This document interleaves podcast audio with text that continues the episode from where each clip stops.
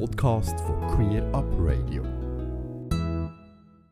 Und da bei Queerbeat, einem Format von Queer Up Radio, kommen wir zum Blickpunkt Trans von und mit dem Transaktivist, ehemaliger Präsident und Mitgründer von Transgender Network Switzerland, Henry Hohmann. Blickpunkt Trans. Es freut mich, dass der Henry auch vor ein paar Tagen wieder aktuelle Nachrichten aus der Trans-Community mitgebracht hat. Hallo Henry, willkommen im Studio. Ja, hallo Alex, vielen Dank für die Einladung, wie immer. Zuerst geht es mal wieder über einen großen Teich in den USA. Ja, genau, das ist ja ein Dauerbrenner-Thema bei mir, aber äh, genau da ähm, spiegelt sich halt unheimlich viel wider, wie mit Transmenschen zurzeit umgegangen wird, wie Transrechte systematisch abgebaut werden. Und deshalb komme ich da immer wieder drauf zurück, weil das kann auch Auswirkungen auf uns in der Schweiz haben. Also, in Ohio sollen geschlechtsangleichende Maßnahmen für Minderjährige verboten werden. Das ist einer von Dutzenden von Gesetzesentwürfen, die die Rechte von Transmenschen in den USA immer weiter einschränken wollen. Dagegen hat der konservative Gouverneur von Ohio, Mike DeWine, überraschenderweise sein Veto eingelegt. Und sein Argument lautete, ich glaube, dass die Eltern und nicht die Regierung solche wichtigen Entscheidungen für Kinder treffen sollten. Dem Gesetzgeber stehe es eigentlich nicht zu, äh, seiner Meinung nach dieses Entscheidungsrecht zu beschneiden. Von Transaktivistinnen wurde dieses Veto bejubelt. Tja, jetzt erstmal, warum gibt es denn so eine große Zunahme von Einschränkungen? Das hat eigentlich einen ganz einfachen Grund. Es ist Wahljahr in den USA. Und eines der Hauptthemen, das fast niemanden betrifft und zu dem umso mehr Menschen eine Meinung haben, ist die Fokussierung auf das Thema Transkinder und den Schutz von Kindern ganz im Allgemeinen. Während Transkinder ja wirklich nur eine sehr kleine Minderheit ausmachen, ist die Angst oder das besser, besser gesagt das Schüren von Angst vor einer Vertransung aller Kinder ein mittlerweile total hochemotionales Thema, das geschickterweise ja alle Menschen zu Betroffenen macht. Neuestes Beispiel ist ein Beitrag von Ron DeSantis, dem Gouverneur von Florida, der sich also immer schon durch seine Transfeindlichkeit ausgezeichnet hat. Der hat kürzlich in einer Debatte davon gesprochen, dass der Disney-Konzern Kinder vertransen würde, weil es ähm, eben bei Disney einige genderfluide oder nicht eindeutig männliche oder weibliche Figuren gäbe ähm, das Bild des bösen Kinderverführers sozusagen, äh, eine Rolle, die früher den Schwulen angedichtet wurde, wird nun auf Transmenschen übertragen. Aber erstmal wieder zurück nach Ohio. Das überwiegend republikanische Repräsentantenhaus von Ohio hat letzte Woche das Veto des Gouverneurs aufgehoben. Zwar hatte der Gouverneur noch versucht, diesem Veto äh, zuvorzukommen und deswegen sogar noch stärkere Einschränkungen, die auch erwachsene Transpersonen betreffen würden, vorgeschlagen. Um, das hat aber nichts genützt. Sollte jetzt dieses Gesetz beschlossen werden, wonach es ziemlich aussieht, dann würden seine zusätzlichen Empfehlungen sozusagen noch dazukommen und macht das Ganze eigentlich noch schlimmer, als es äh, gedacht war. Tja, in den ganzen USA wurden im vergangenen Jahr 2023 bis heute, Mitte Januar, fast äh, 150 Gesetzesentwürfe eingebracht, die explizit nur die Rechte von Transmenschen einschränken sollten. Das sind doppelt so viele wie 2022. Also man sieht, die Tendenz ist sehr, sehr eindeutig. Natürlich kommen nicht alle Entwürfe durch und werden zu Gesetzen, doch die Stoßrichtung ist klar, Transmenschen sind wirklich ein erklärter Feind des Systems. Es gibt sogar konservative Politiker, die behaupten in diesem Zusammenhang, dass zum Beispiel die großen medizinischen Fachverbände der USA im Bereich von Kinder- und Jugendgesundheit, die über Hormone, äh, mit Hormonen handeln, behandeln oder psychische Gesundheit von äh, Transkindern, dass diese mit ihren transaffinen Leitlinien falsch lägen und sich irren würden. Das sagen Politiker. Im Gegenteil sei nämlich eine Behandlung von Minderjährigen als Kindesmissbrauch einzustufen. Man muss es ganz deutlich sagen, medizinische Laien argumentieren hier mit einer Meinung, die auf ihrem Bauchgefühl oder ihrem Glauben beruht, und Wissenschaft und Erfahrung spielen in diesem Weltbild überhaupt keine Rolle mehr. Und das ist total symptomatisch für populistische Politik weltweit. Ein Vertreter eines der vielen konservativen Thinktanks der USA, die mit großem finanziellem Aufwand Propaganda betreiben, hat dazu auch gesagt, wir müssen diese Menschen, also Transpersonen, dazu bringen, ihre Körper zu akzeptieren und ihre Körper zu lieben. Denn mit den Körpern dieser Menschen ist alles in Ordnung. Es ist ihre Psyche, an der gearbeitet werden muss. Tja, erst vor wenigen Jahren wurde von der Weltgesundheitsorganisation Trans nicht mehr als psychische Störung eingestuft. Nun scheinen wir auf dem besten Wege dazu, dass dies schleichend wieder eingeführt wird. Und das macht mir ehrlich gesagt richtig Angst. Von Amerika zurück in die Schweiz und zwar in Kanton Bern. Denn auch der Grossrot vom Kanton Bern hat sich im Dezember mit dem Thema Trans im jugendlichen Alter beschäftigt. Und wie die PolitikerInnen in den USA mehr Gefühl als Expertise an den Tag gelegt. Ja, so ist es. Also ich frage mich wirklich, wie kann das sein, dass auch in der Schweiz die Expertise von Fachpersonen nicht ausreicht, sondern PolitikerInnen über das Schicksal von Transkindern und Jugendlichen entscheiden? Es geht um eine Motion im Großrat Bern, also das war schon im Dezember, wie du erwähnt hast. Die hatte das Ziel, erstens irreversible medizinische Änderungen an Minderjährigen ausnahmslos zu verbieten und zweitens die Kinder lieber durch therapeutische Maßnahmen begleiten zu lassen. Dazu wurden mehr Möglichkeiten für Beratung und Begleitung gefordert, mit dem vielleicht nicht ganz explizit formulierten Ziel, Kinder so möglicherweise von ihrer Transidentität abzubringen. Während also mehr Beratungsmöglichkeiten im Kanton Bern wirklich ein, ein wirkliches Desiderat sind, spiegelt die Debatte zum Verbot von medizinischen Behandlungen eine teilweise sehr durch Gefühle und weniger durch Fakten bestimmte Debatte wider. Die Diskussion wurde auch hier mit dem Hauptargument des Kindeswohls geführt. Das ist halt immer ein schlagendes Argument.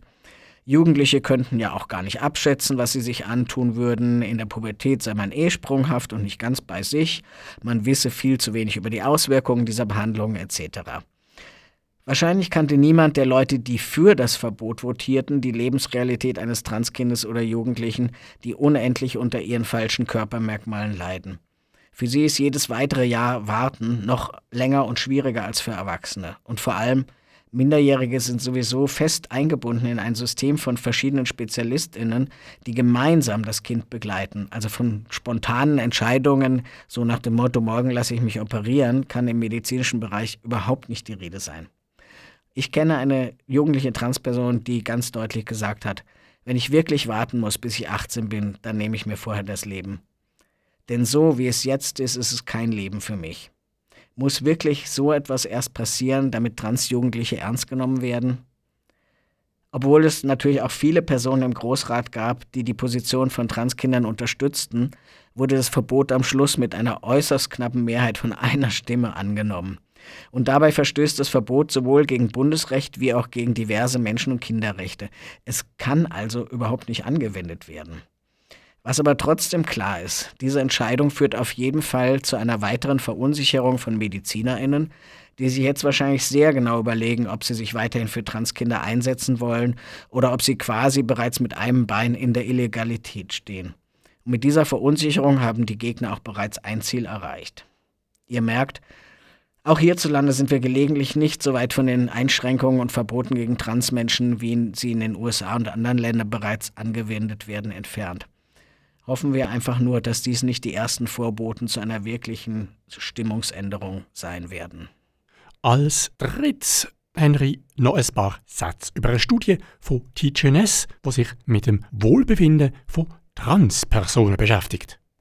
Ja, das wird eine ganz spannende Sache. Wir haben ja bei TJS eine Arbeitsgruppe zum Thema Arbeitswelt, Transmenschen in der Arbeitswelt.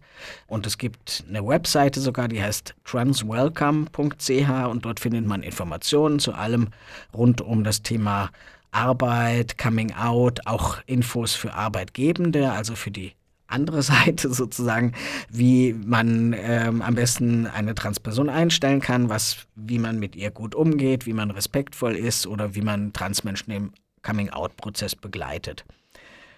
Es gibt auch Tipps für KollegInnen, wenn sich jemand outet oder eine Hilfestellung, wenn die Transperson Mobbing oder gar äh, erfährt oder gar die Entlassung droht. Das sind eben auch Szenarien, die keineswegs selten vorkommen. Und außerdem bieten wir halt auch Coachings, Vorträge und Workshops, die das Thema Trans und Diversity den Firmen näher bringen sollen. Ja, aber es ist halt so, erst mit handfesten Zahlen können Fakten und Veränderungen geschaffen werden. Dazu hat TGNS dreimal bislang seit 2012 Umfragen in der Community zum Thema Teilhabe in der Arbeitswelt, Arbeitslosigkeit und Erfahrungen rund um das Coming Out durchgeführt.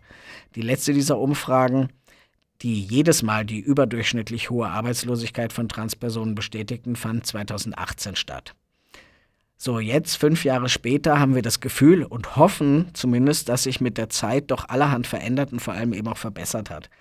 Das soll nun in einer groß angelegten Umfrage erforscht werden. Zusammen mit der Berner Fachhochschule führen wir das Projekt Trans at Work durch, das jetzt eben mit einer großen Umfrage beginnt. Teilnehmen können alle trans- und nicht-binären oder gendervarianten Personen. Jedoch sind ausdrücklich auch CIS-Personen, also Menschen, die nicht trans sind, eingeladen mitzumachen, wie quasi als Kontrollgruppe. Unser ambitioniertes Ziel ist es, dass wir 300 Teilnehmende finden, also 300 Transpersonen plus CIS-Personen. Also diese Umfrage heißt Studie zur Lebenssituation, Arbeit und Wohlbefinden von Transpersonen in der Schweiz, ist also breit gefasst. Es geht jetzt nicht nur um hast du Arbeit oder keine, sondern wirklich, wie fühlst du dich, wie geht es dir. Menschen ab 16 Jahren können teilnehmen, also wenn man gerade so in den Arbeitsprozess eintritt. Wichtig ist nur, dass sie in der Schweiz wohnen oder und oder arbeiten. Es ist, wie gesagt, egal, ob man selber trans ist oder nicht. Es ist auch egal, ob man erwerbstätig ist, weil es wird auch abgefragt andere Formen von Einkommen. Und das Ausfüllen dieses Fragebogens, das nimmt etwa 10 bis 15 Minuten in Anspruch. Also das ist nicht ganz kurz, aber es ist doch äh, sehr gut machbar. Die Infos zu dieser ganzen Umfrage, die findet ihr auf der Webseite von TGNS, auf der Webseite von TransWelcome und ab jetzt einfach auf den sozialen Medien. Also schaut hin und bitte, bitte macht mit. Es ist so wichtig, dass wir Zahlen haben. Wir brauchen jede einzelne Stimme. Bitte seid dabei füllt die Umfrage aus und es ist auch komplett anonym, das ist vielleicht noch wichtig zu sagen. Wir brauchen Zahlen, um weiter argumentieren zu können, um weiter die Situation von Transmenschen in der Schweiz verbessern zu können. Und selbstverständlich werden wir auch auf der Sendungsseite zur heutigen Sendung einen Link auf die Umfrage publizieren. Henry, vielen Dank für deinen Einblick in aktuelle Informationen zu politischen und gesellschaftlichen Entwicklungen der Trans-Community. Ja, abschließend, wir stehen ja noch am Anfang vom Jahr 2024. Was sind denn deine persönlichen Wünsche ans neue Jahr? Was soll erreicht werden und hast selber Aktivitäten zum Erreichen von diesen Wünschen geplant? Oh Mann, das, äh, das kann jetzt ein bisschen länger dauern, ungefähr so lange wie alles, was ich schon erzählt habe. Nein, meine, sagen wir mal, persönlichen Wünsche sind natürlich wirklich, dass es uns allen besser geht, dass sich die Weltsituation verbessert, mal davon angefangen. Aber jetzt konkret, ähm, wenn ich jetzt wieder zurückgehe, sozusagen in den Transbereich, wir haben viele Veränderungen in letzter Zeit gehabt. Es hat sich vieles wirklich zum Besseren geändert. Es gibt ganz viele frische junge Leute bei Teach S, die jetzt äh, in den Startlöchern stehen. Es gibt also auch da Veränderungen, personelle Veränderungen, die betrifft auch mich. Ich werde mich ein bisschen mehr zurückziehen im kommenden Jahr bei TeachNS und ich möchte die Zeit, die ich dann vielleicht hoffentlich mehr zur Verfügung habe, dazu nutzen, äh, ja, ein bisschen mehr noch in die Berge zu gehen, klettern zu gehen, Bergsteigen zu gehen, Velo zu fahren und ein bisschen den versuchen, den Aktivismus runterzufahren zwar nicht zu vergessen, weil ich sage immer einmal Aktivist, immer Aktivist, aber doch mir die Zeit zu nehmen, auch für andere Dinge. Das habe ich viele, viele Jahre, also eben seit über zwölf Jahren bin ich da dabei, habe ich vieles zurückgestellt, auch an privaten Sachen. Das möchte ich jetzt so ein bisschen ändern. Ist mir bewusst geworden, dass das auch mir vor allem sehr, sehr gut tut. Und das habe ich mir jetzt sozusagen vorgenommen für 2024, Möglicherweise sieht man da einfach noch mehr Bilder, wenn ich irgendwo auf Bergspitzen rumturne und so. Aber darauf freue ich mich schon ganz besonders. Und ich denke, du hast es auch verdient, mal ein bisschen kürzer zu treten, was, was äh, den Aktivismus betrifft. Trotzdem hoffen wir natürlich, dass wir die auch weiterhin, zumindest hier bei Queer Up Radio, noch dürfen hören. Von heute aber vielen herzlichen Dank, bist du ins Studio gekommen. Sehr gern, vielen Dank. Der Henry Hohmann ist Transaktivist und Mitgründer vom Transgender Network Switzerland. Ganze Sendungen und mehr findest du auf queerupradio.ch.